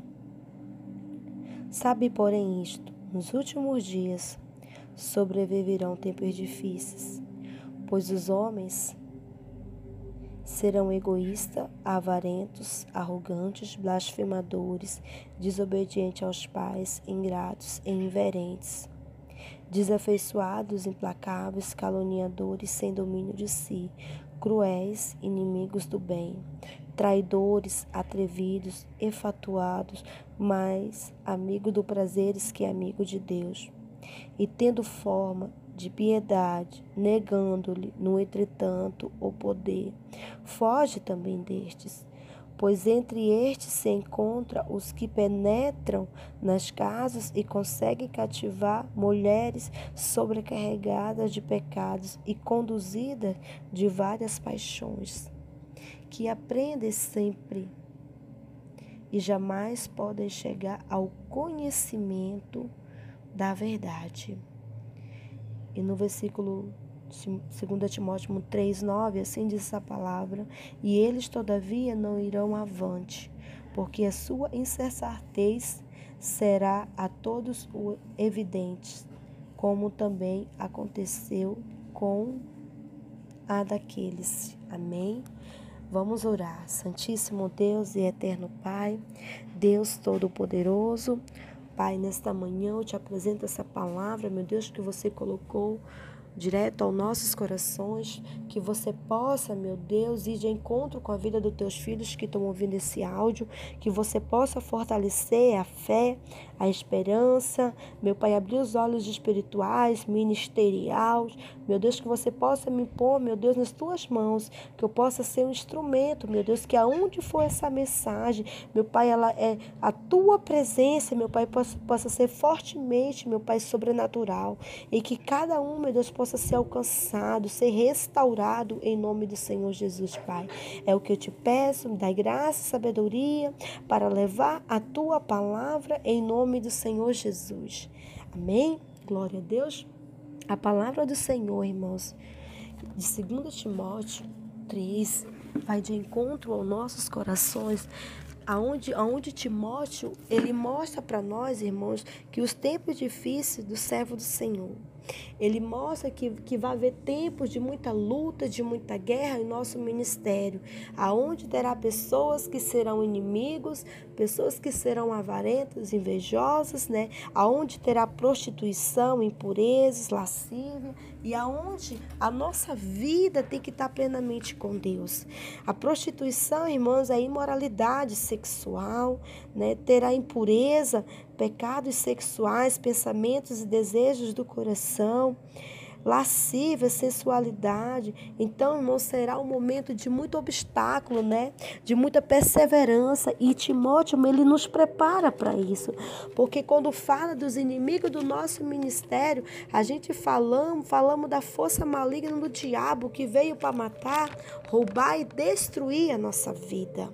E Timóteo, ele diz para que nós não deixamos nos enganar com nada, que nós possamos, possamos nos vigiar, o nosso ministério para que nós não caia nas mãos dos inimigos, porque ele veio para matar, roubar e destruir toda a nossa vida, todo o nosso ministério, né? E que a palavra do Senhor né? Ela foi dada ao nosso coração por inspiração de Deus. Né? É útil para nos ensinar e o que é verdadeiro para nós fazer, compreender o que está errado em nossas vidas. A palavra nos dá entendimento e nos ajuda a fazer tudo correto. E Timóteo ele fala, irmãos, que nós devemos que nós devemos continuar firmes e fortes, porque se esse mal já chegou sobre a tua vida, talvez eu não sei com o que que tu tem passado no teu ministério, mas Timóteo ele nos mostra, irmãos, que a verdade, ela, ela vai chegar e ela vai contemplar a vitória.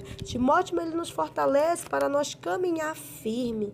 Em 2 Timóteo 2, 24, assim diz a palavra do Senhor: Ora, é necessário que o servo do Senhor não viva a contender, e sim deve ser brando para para com todos apto para instruir e ser paciente. Amém? Ele nos mostra que nós, como servo, né, de, de, nós com o nosso ministério, nós temos que ajudar, temos que ser mansos, ajudar os nossos irmãos. Quando tiver um passando por uma luta muito grande, ser companheiro, né? Porque o, o ministério abençoado é aquele que ajuda os irmãos, é aquele que tem oração, que tem vida no altar do Senhor, né? E seja sóbrio, meus irmãos, em todas as coisas, suportando as aflições, trabalhando com amor, sobre o teu coração, cumprindo o teu ministério com Deus, e que cada um de vós sejam sábios diante das aflições e lutas. Timóteo ele nos mostra que, que tão grande é a luta que o servo vai passar, mas ele também ele, ele nos fortalece, ele nos prepara, ele colocou diante da palavra tudo aquilo, irmãos, que talvez tu tenha vivido e não tem conseguido a vitória, mas eu te digo, todo aquele que é servo, ele não vai morrer no meio da estrada, o Senhor vai ajudar, vai fortalecer. Amém? Porque Deus deu nosso ministério acreditando em nossas capacidades de continuar firme. Ele nos confiou algo, irmão. Então, então honre o teu ministério, né? Não deixe que nada, nenhum desejo da carne, nenhum desejo da prostituição, da lascívia, da luxúria, possa destruir o teu ministério com Deus. Amém? Glória a Deus. Eu vou fazer uma oração pela tua vida e pelo teu ministério. Santíssimo Deus e eterno Pai, Deus Todo-Poderoso, Pai Celestial, nesse momento te apresento o ministério, a vida, meu Pai, dos teus filhos, que cada um, meu Deus, nessa manhã possa receber uma unção reno, renovada, que possam ser abençoados em nome de Jesus. Meu Deus, eu te peço que você possa fazer uma grande obra na vida dos teus pequeninos, na vida dos teus filhos, em nome do Senhor Jesus. Que aquele que estiver passando por alguma aflição e não, te, e não tem tido entendimento, meu Deus, que você possa abrir a visão espiritual deles nessa manhã que você possa contemplar a vitória. Que Deus guarde e proteja a tua vida, o nosso ministério, em nome do Senhor Jesus. E não se esqueça, irmãos, que Timóteo, ele fala para que nós, que nós possamos se preparar né? Para que nós possamos ser fortes e corajosos, porque os males e as corrupções, né, dos últimos dias chegaram e a gente e a gente e a gente tem que estar preparado para tudo. Deus abençoe a vida de cada um. Tenha um bom dia e a paz seja convosco. Olá, povo de Deus, que a paz seja convosco, amém? Primeiramente, eu quero agradecer ao nosso Deus poderoso, dono de toda a honra e toda a glória em nome de Jesus Cristo, aquele que nos dá a direção, aquele que nos dá o fôlego de vida, aquele que nos dá, aleluia, mais uma oportunidade para a gente ministrar a palavra dele nesse momento. E eu tenho uma palavra que eu queria ministrar ao nosso coração, o Espírito Santo, ele colocou no nosso coração, uma palavra que está lá no livro de 1 Pedro, capítulo 2, versículo 2. A palavra do nosso Deus, ela diz assim, Desejais afetuosamente como menino novamente nascido no leite racional, não falsificado, para que por ele vedes crescendo. Amém? Em nome de Jesus. Eu quero orar nesse momento pela palavra. Soberano Deus, eterno Pai, Deus Todo-Poderoso. Pai amado, Pai querido, Pai soberano, Pai eterno, Senhor Rei dos Reis, Senhor dos Senhores, aleluia, Senhor, aleluia, que a tua proteção, Pai, que a tua sabedoria, Pai, venha sobre as nossas vidas. Deus, quero te agradecer por tudo, pela tua palavra, porque ele é uma palavra viva, poderosa e eficaz, é uma palavra inerrante, uma palavra que não tem falhas, mas é uma palavra poderosa. E assim queremos te agradecer pela oportunidade, em nome de Jesus. Amém. Amados, é, eu quero falar do tema dessa mensagem. O tema dessa mensagem é o desenvolvimento espiritual. O que, é que nós possamos entender é no desenvolvimento espiritual? Amém? É, nós, como durante a nossa caminhada, nós, né, como é que nós possamos desenvolver o nosso desenvolvimento espiritual. Né? É uma ligação com o nosso Deus. Né? Nós temos que estar ligado, ligado na obediência, naquilo que o Senhor ele vai ministrar no nosso coração. E a palavra de Deus ela diz que nós temos que desejar efetuosamente, como um menino, né? Como é uma criança, o crescimento de uma criança. Quando uma mãe ela amamenta uma criança, a criança ela, ela depende daquele leite materno, né? Ela depende daquele leite porque ali quando a criança ela, ela é amamentada, ali ela vai ela vai crescendo, ela vai crescendo e o leite vai se desenvolvendo nela. É assim a nossa vida, a nossa vida com o nosso Deus poderoso. Durante a nossa caminhada, a gente vai desenvolvendo o nosso crescimento, vai desenvolvendo a nossa vida espiritual, o nosso grau de espiritualidade com o nosso Deus, através da obediência, através, amados, da leitura da palavra, através do propósito, né? Através da honra, porque nós temos também que honrar o nosso Deus, porque se nós não honrar o nosso Deus, amados, não tem como nós crescer espiritualmente. E a palavra afetuosamente é buscar com amor, com carinho, né? Com sinceridade. E leite racional é para que possamos crescer na compreensão. É, eu queria citar algo muito importante para nós, né, como uma experiência, né? O cedro do Libano, ela é como se fosse uma árvore, amado. O crescimento, ela é lento, mas é constante. Né? O cedro do Libano é uma árvore a qual ela passa três anos crescendo para baixo. e ela cresce poucos centímetros para cima. Olha o crescimento dessa árvore. Primeiramente, ela enraiza, porque ela é uma árvore a qual ela, ela cresce 40 metros de altura. Olha a altura dessa árvore. Amém? Glória a Deus. Então, é por isso que ela cresce constantemente para baixo. Ela cresce a, a faixa de um metro e meio, né? Assim é a nossa vida. Como é que o crente ele desenvolve né, a vida dele espiritual? É buscando, é orando, é obedecendo, é ir nos princípios da palavra, deixando ao Senhor, entregando o coração para Deus, ouvindo a palavra, né? Durante a sua caminhada, né? Você vai desenvolver. Amém? Em nome de Jesus. E nos primeiros três anos ela vai crescendo para baixo. As suas raízes crescem até um metro e meio, como eu tenho falado, de profundidade enquanto é, a planta só tem a cerca de 5 centímetros. Então ela só, ela só cresce 5 centímetros para cima e, e passa 3 anos crescendo para baixo, um metro e meio de profundidade. Agora você quer entender qual é a sua profundidade? A profundidade, amados, é aonde nós cresce e amadurece espiritualmente.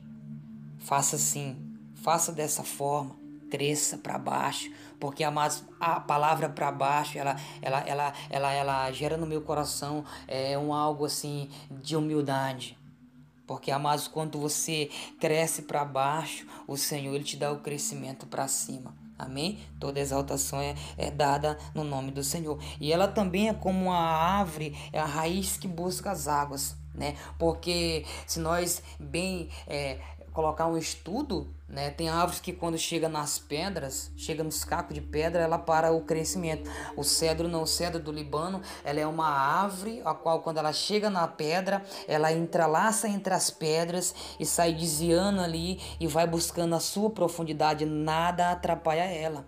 Assim é o servo de Deus né? Quando está de acordo com a palavra, está andando na vontade de Deus, nada atrapalha, né? Ele é uma pessoa que vai buscar profundamente, né? As águas, porque ela também ela busca, né? As águas profundamente. É como uma árvore que ela não depende da chuva e ela é uma árvore resistente, né?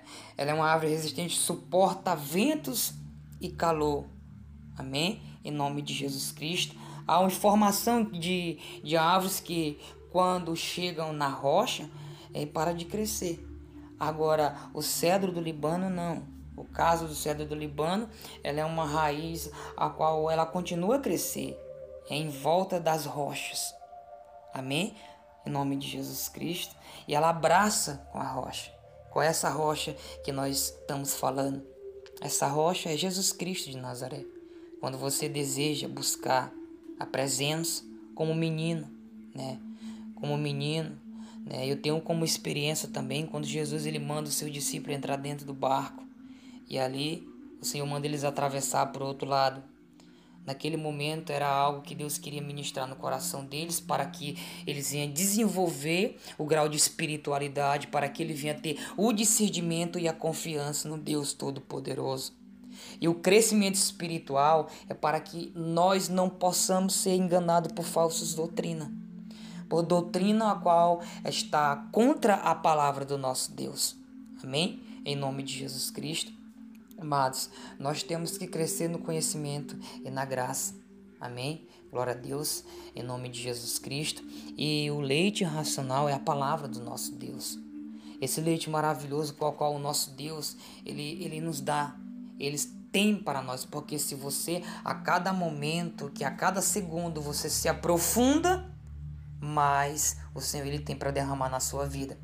E para que a tua visão, né? Eu quero falar também sobre cinco sentidos naturais. Preste atenção. O primeiro, a visão. O segundo, a audição. O terceiro, tato. O quarto, é o paladar. Amém? Glória a Deus.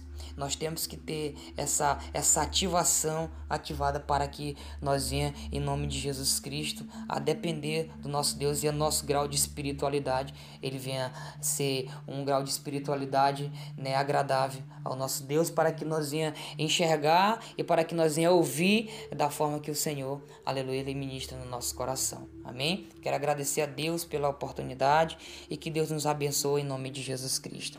Quero fazer uma oração, né, em nome de Jesus Cristo, para que Deus ele venha abençoar a nossa vida, abençoar você que está estudando essa palavra, em nome de Jesus Cristo. Soberano Deus e eterno Pai, Deus Todo-Poderoso, Pai amado, poderoso e eterno, quero te agradecer nesse momento, Pai, pela tua palavra e que nós possamos, Pai, aprender a caminhar para que nós venha se desenvolver espiritualmente. Deus, abençoa de uma forma poderosa e assim queremos te agradecer em nome do Pai, em nome do Filho, em nome do Espírito Santo de Deus. Amém. Bom dia, liderança Visão de Águia. Que a paz esteja convosco. Neste momento, nós temos uma mensagem do coração de Deus, né, para os vossos corações. Né? O Espírito Santo de Deus, nosso divino professor, está presente, se, se faz presente através desse áudio, neste momento, aí onde você está, que você receberá uma mensagem no seu coração, uma mensagem que irá edificar a tua vida, a tua alma, o teu corpo, o teu espírito, em nome de Jesus. E nós estamos com o tema de hoje, floresça em qualquer estação. E a mensagem, ela se encontra em Abacuque 3, 17 ao 18, que diz assim: Ainda que a figueira não floresça, nem haja fruto na vide, o produto da oliveira minta, e os campos não produzam mantimento. As ovelhas sejam arrebatadas no aprisco, e nos currais não haja gado. Todavia, eu me alegro no Senhor, exulto no Deus da minha salvação. O profeta Abacuque, este homem de Deus, ele levanta uma oração ao Senhor. Quando ele vê o povo cativo, apesar de ser o próprio Deus tratando o seu povo, ele mesmo permitia que pessoas estranhas elas viessem levar o povo cativo, as transgressões, para que eles pudessem se lembrar do seu Deus. E toda vez que Israel desobedecia, algo ruim acontecia. E muitas das vezes isso acontece conosco. É, não é diferente. O nosso Papai do Céu, ele sabe o jeitinho de tratar cada um. Né? E toda vez que isso acontecia, né, é, Deus ele permitia, sim, situações, né? E ele permite também situações em nossas vidas. Hoje é porque ele nos ama. Ele nos amou primeiro. Ele sabe como tratar a nossa vida, aonde precisa. Ele sabe, né? Melhor do que ninguém. Ele é um bom pai. Ele é o Todo-Poderoso, Deus Onipotente, perfeito e único, né? E aqui também, no livro de Jó, em 14, 7 até o versículo 9, diz assim: Porque há esperança para a árvore pois mesmo cortada, ainda se renovará. E não cessarão seus rebentos. Se envelhecer na terra a sua raiz, e no chão morrer o seu tronco, ao cheiro das águas brotará, e dará ramos como a planta nova. Floresça em qualquer estações. Quer ela que for, que você esteja passando neste momento. Nós sabemos que as estações do ano, elas representam quatro subdivisões climáticas no período de um ano. Não é verdade? Nós temos o verão, né? Onde há muito sol e calor. O outono, o clima é fresco, as folhas caem. O inverno, a temperatura baixa e chega o frio. Ah, mas aí sim a primavera, os pássaros cantam, as flores parecem mais felizes. Eu não sei se você, qual dessas estações você se encontra neste momento. Você líder, você homem, mulher de Deus. Deus ele tem falado todos os dias no teu coração. Deus ele tem ministrado no teu coração, ele tem se revelado para você através da Bíblia Sagrada, da palavra de Deus, quando você abre ela, quando você medita, quando você dobra o seu joelho para falar com Deus. Ele tem falado com você. E você sabe nesse momento o porquê você se encontra com esse pensamento, até mesmo de fracasso, de derrota, com esse pensamento de desistência, com esse pensamento negativo. É, muitas das vezes, algumas pessoas se encontram nessa situação. Mas Jesus, né, Deus, ele, ele é conosco. Deus, ele é contigo. Deus, ele te chamou para uma grande obra. Você não pode desistir. Não desista do teu chamado. Quem te nomeou, primeiramente foi Deus. Deus ele te separou para essa obra seja qual ela for, que você exerce no corpo de Cristo. Não desista. Quem sabe você está passando por uma situação financeira, um problema familiar, você se encontra triste, né? você se encontra enfermo. É aquele casamento tão sonhado, né? Aquela pessoa que sonha, né? Em em ter o príncipe, né, a princesa, tudo virar no tempo do Senhor, né? Tudo virar no tempo do Senhor. São determinadas situações que você tem passado. Até mesmo se eu começar a falar neste momento, né? Somente o Espírito Santo para revelar.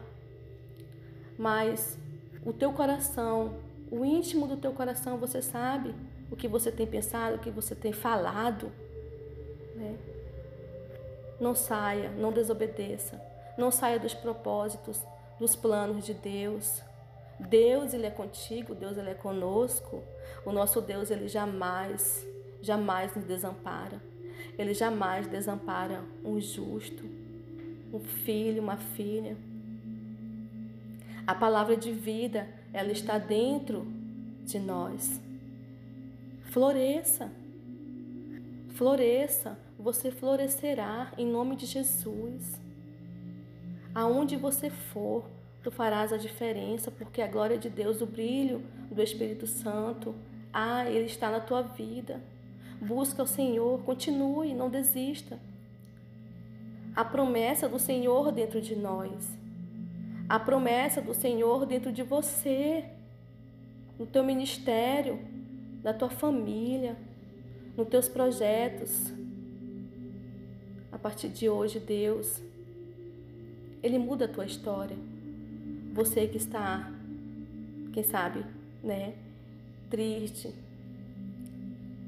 desanimado. Jesus, Ele te chamou para ser mais que vencedor. Nós somos mais que vencedores. Porque Jesus, Ele absorveu toda a sua dor, a nossa dor. Ele levou os nossos pecados ele carregou. Não há mais o que te acusar. Hoje você está alinhado através da palavra de Deus, nos caminhos do Senhor, na Bíblia Sagrada. Abrace-a. Abrace essa palavra. Medita nela de dia e de noite. Em nome de Jesus, que tu encontrará força todos os dias para vencer toda obra do mal. Jesus, ele levou nossos pecados. Ele carregou nós somos livres.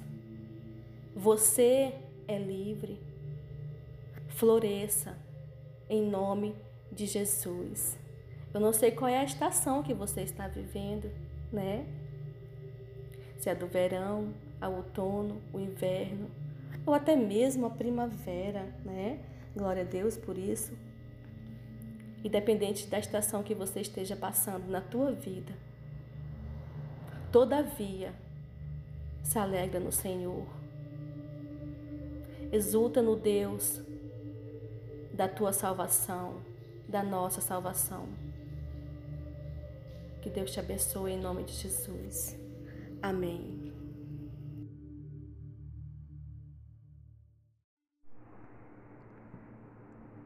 Bom dia, Pai seja convosco. Eu tenho uma palavra de Deus hoje para o teu coração. E o tema dessa mensagem é a família e o ministério. E a base bíblica está em 1 Timóteo, capítulo 5, e no verso 8. A palavra de Deus diz: Mas, se alguém não tem cuidado dos seus, e principalmente dos da sua família, negou a fé e é pior do que o infiel. Eu quero orar por esse momento da palavra, de meditação na palavra de Deus, para que Deus ele venha falar aos nossos corações através dessa mensagem. Que eu acredito que Deus ele plantou essa mensagem para levar ao coração de cada um de vós. Amado Deus querido Pai, nós queremos, meu Pai, nesse momento apresentar as nossas vidas perante o Senhor. Meu Deus, que o Senhor venha, Pai, repreender todo mal, todo impedimento, meu Deus, contra a tua palavra, contra, meu Pai, a semente que será lançada. Que o Senhor venha, Senhor, fazer a tua obra sobre cada um de nós. Também, Pai, me coloco sobre as tuas mãos, meu Deus. Eu nada sei, Pai, eu nada posso, mas o Senhor pode todas as coisas, meu Deus. Tu és, meu Pai, aquele que é digno de honra, de glória e de poder. E eu oro, Pai, por esse momento, meu Deus, da tua palavra, para que o Senhor, meu Deus, possa fazer uma grande obra sobre cada vida, Pai, que vai ouvir esse áudio, meu Deus. Deus, que o Senhor venha falar forte em cada coração, meu Deus. Pai, porque nós precisamos, meu Pai, ser edificados através da tua palavra sobre nossas vidas. Nos abençoa poderosamente, meu Deus, para a tua honra e para a tua glória. Que o Senhor venha manifestar o teu poder, meu Pai. Que o teu espírito, meu Pai, visite cada coração, cada vida, Pai, que vai ouvir esse áudio, em nome de Jesus. Assim, meu Deus, eu oro te apresentando as nossas vidas, em nome do Pai, em nome do Filho e em nome do teu Santo Espírito. Amém, irmãos? Eu quero falar um pouquinho a vocês sobre essa mensagem que está em 1 Timóteo, capítulo 5, versículo 8, aonde a palavra do Senhor diz: "Mas se alguém não tem cuidado dos seus, e principalmente do da sua família, negou a fé e é pior do que o infiel." A palavra de Deus diz sobre um certo cuidado que nós precisamos ter com nossa família nós aprendemos que a nossa família é o nosso primeiro ministério. E eu creio em nome de Jesus que nós precisamos cuidar e zelar por nossa família. E a nossa família é algo que Deus ele tem entregue para cada um de nós, é algo precioso. E o que em Timóteo a palavra do Senhor está nos instruindo é acerca de um cuidado que nós precisamos ter. Essa palavra cuidado é uma palavra muito forte quando a palavra do Senhor relata sobre os cuidados dos seus e da sua e principalmente com da sua família.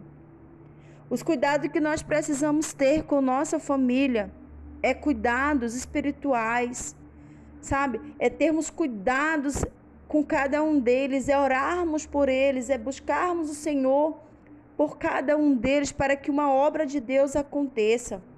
Eu acredito que nós precisamos também todos os dias, irmãos, colocar a vida da nossa família perante o Senhor. É uma oração que todos os dias precisa ser feita a Deus.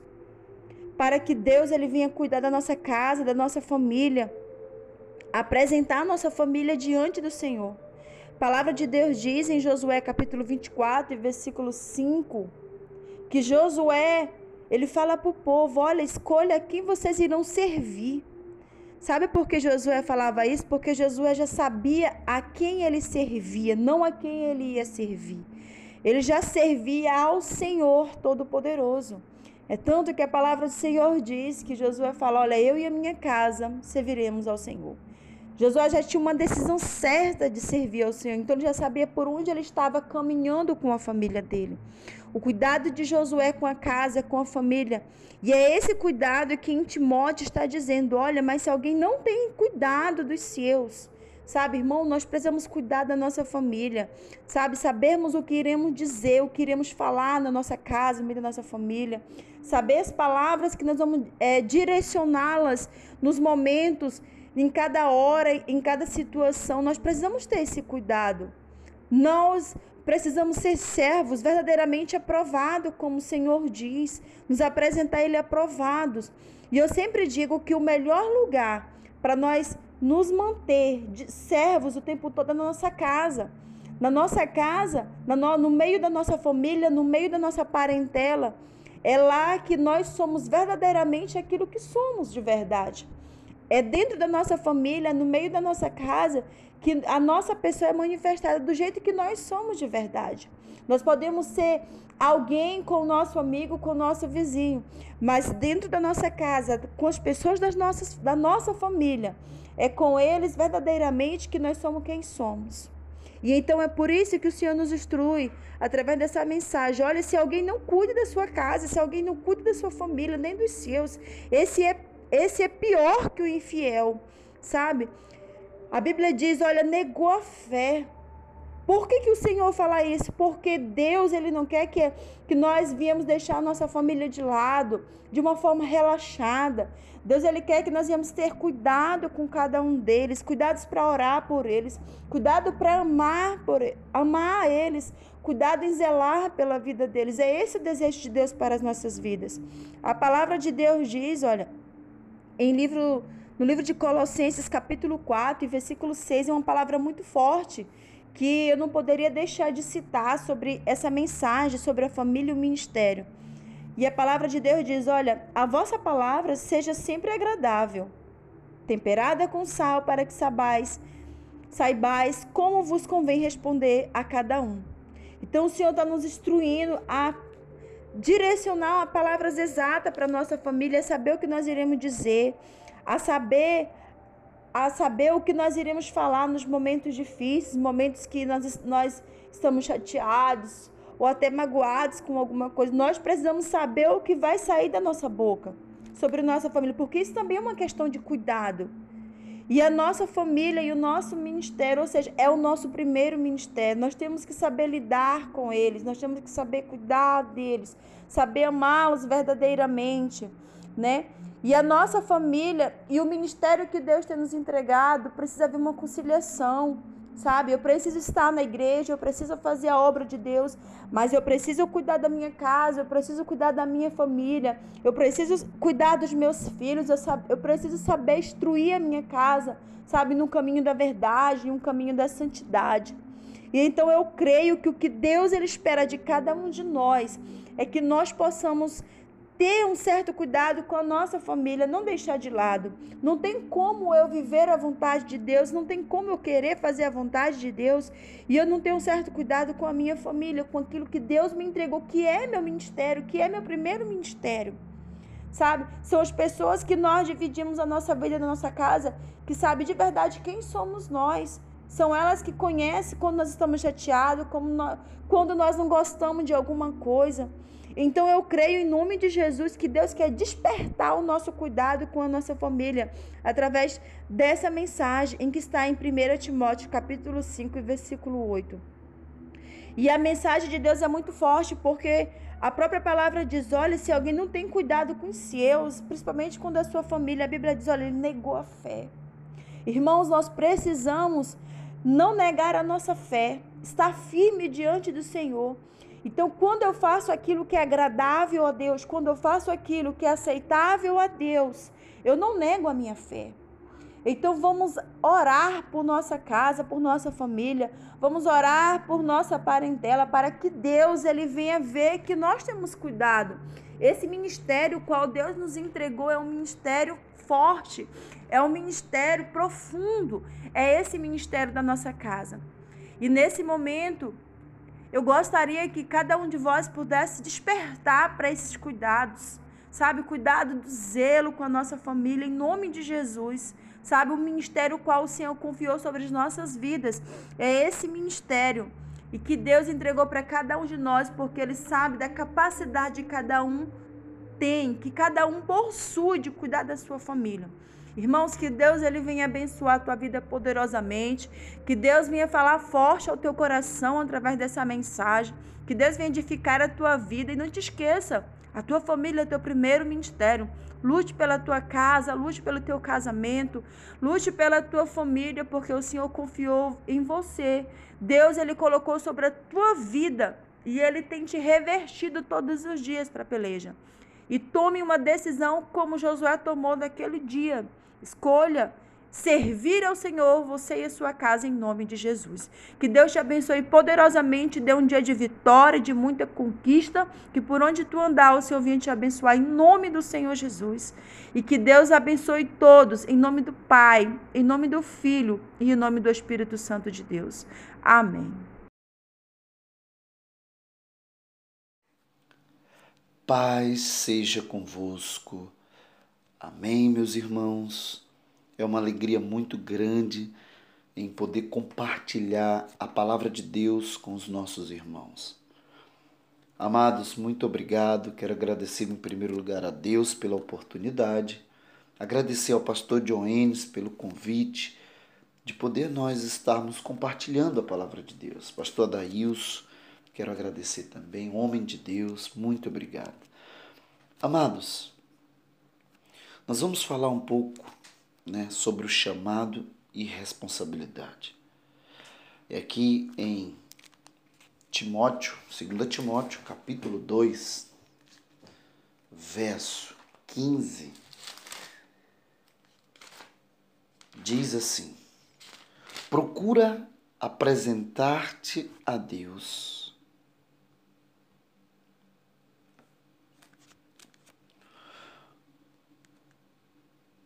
como obreiro aprovado, que não tem de se envergonhar do evangelho e que maneje bem a palavra da verdade. Eu tenho uma outra tradução que diz assim, ó: Empenha-te em te apresentares diante de Deus como homem digno de aprovação. Obreiro, em outra tradução, operário, que não tem de que se envergonhar. Íntegro, distribuidor da palavra da verdade. Amém? São duas traduções que eu estou lendo para que os irmãos compreendam melhor. Amados, vamos lá.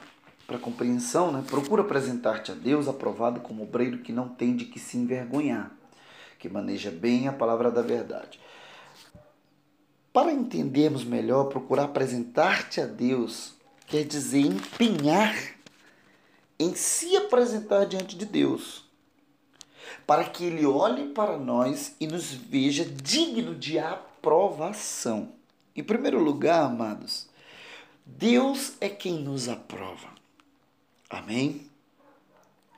Em primeiro lugar, Deus é que nos capacita. Eu quero que você entenda que todo chamado vem de Deus. O chamado ao ministério para servir ao reino de Deus vem do Todo-Poderoso Yeshua Hamashia. Ele é o Deus que nos aprova, ele é o Deus que conhece o coração do homem, ele é o Deus que sonda o coração do homem e conhece todas as coisas. Amém? Então, aqui no versículo traduzido, empenha-te em te apresentares diante de Deus como homem digno de aprovação. Amados, se nós entrarmos na presença de Deus e, dizer, e, e, e tentarmos dizer assim, Senhor, estou preparado para a obra. É lógico que se nós formos fazendo uma autoanálise, nós iremos encontrar muitas, muitas falhas. Iremos encontrar coisas que precisam ser mudadas, precisam ser transformadas. Mas aqui o apóstolo Paulo ele faz questão né, de explicar para Timóteo e dizer assim: Timóteo, entra diante de Deus, te esforça diante de Deus, para que Deus lhe te olhe digno de aprovação ao ministério. Amados, quantos de nós já não entramos na presença de Deus, né? E dizemos, Senhor, eu quero trabalhar para ti. E se dispomos à obra, se dispomos ao episcopado, se dispomos no modo geral para fazer aquilo que Deus tem nos chamado a fazer. O que nós precisamos compreender, irmãos, é que quem aprova o chamado é Deus. Muitos são chamados e poucos são escolhidos. Por que, que poucos são escolhidos? Porque são pessoas que querem participar da obra, mas não querem assumir a responsabilidade desse chamado. Amém? Querem ser dignos do chamado, mas não querem a responsabilidade do chamado. Então Deus né, usando o apóstolo Paulo para Timóteo, ele diz assim: Timóteo, você tem que entrar diante de Deus, né, para que Deus olhe você e veja você digno da aprovação. Amados, que aprovação é essa? Olha só, aqui em Romanos capítulo 14, verso 18 diz assim: Porque quem isto serve a Cristo, agradável é a Deus e aceito aos homens. Amém? Preste atenção, preste atenção. Se para Deus aquilo que você foi chamado para fazer está sendo agradável, pode ter certeza que para o seu líder, para o seu pastor, para o seu, né, para o seu o, o, seu líder do diaconato, da intercessão, do ministério, o seu pastor que está liderando você está sendo agradável, pode ter certeza que ele é a prova mais viva de Deus para ver que você é digno daquilo que você está fazendo. Amém? Porque, amados, a Bíblia diz também lá em Mateus, né? Se eu não me engano, no capítulo 6, verso 18, vamos ver? Verso de. Peraí, capítulo 6.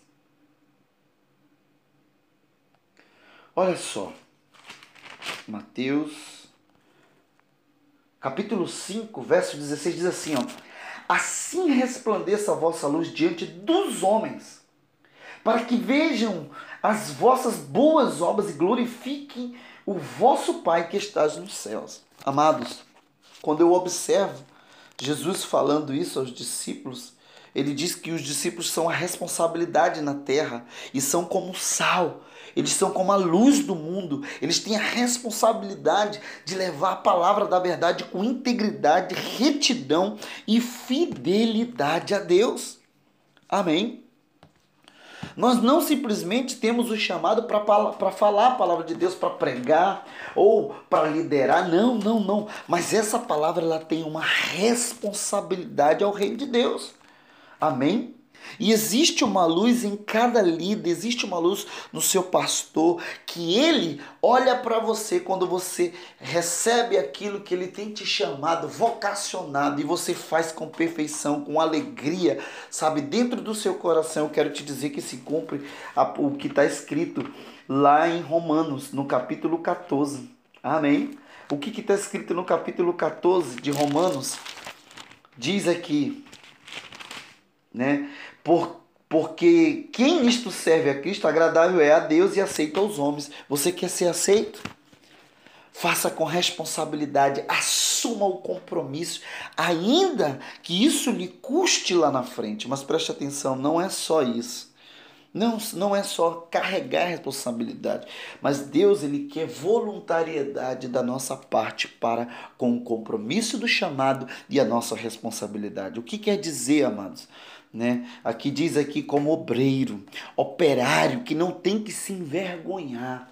Amados, nós temos que levar a palavra da verdade com integridade, com responsabilidade. Temos que ser pessoas que estude, que ore, que leia a palavra, amém, que saiba, sabe, ensinar com integridade. Por quê que nós devemos fazer isso? Porque lá na frente, né, a palavra de Deus, ela não é para trazer vergonha para nós. Amém. Ela não traz vergonha para o homem. Mas, se nós não tivermos o compromisso né, de acender o fogo de todos os dias, fazer com que aquele fogo do Espírito permaneça em nosso coração através da oração, do jejum, do estudo da palavra, amados, deixa eu dizer uma coisa: se você não faz isso e você está exercendo uma atividade dentro da igreja, né, dentro do ministério e não tem uma vida íntegra de oração e jejum e leitura da palavra, vai haver a vergonha, não só para você, quanto aqueles que estão confiando em você, principalmente a Deus. Deus confia em você, Deus te fez esse chamado, então não envergonha ele, amém? Maneje bem a palavra da verdade, não distorça a palavra da verdade. Não crie fundamentação humana, não crie fundamentação que venha simplesmente, ah, eu acho, ah, a Bíblia traduz. Não, não, amados, procure estudar com integridade a palavra de Deus. Amém? Porque a palavra de Deus, ela é reta. Nós temos que saber distribuir a palavra da verdade. Por quê, irmãos? Por que isso? Porque na época o povo estava tendo uma conduta e estava se afastando da sã doutrina e estavam recebendo doutrinas humanas. Então, que seja essa palavra de alegria ao teu coração. Procura apresentar-te a Deus aprovado como obreiro que não tem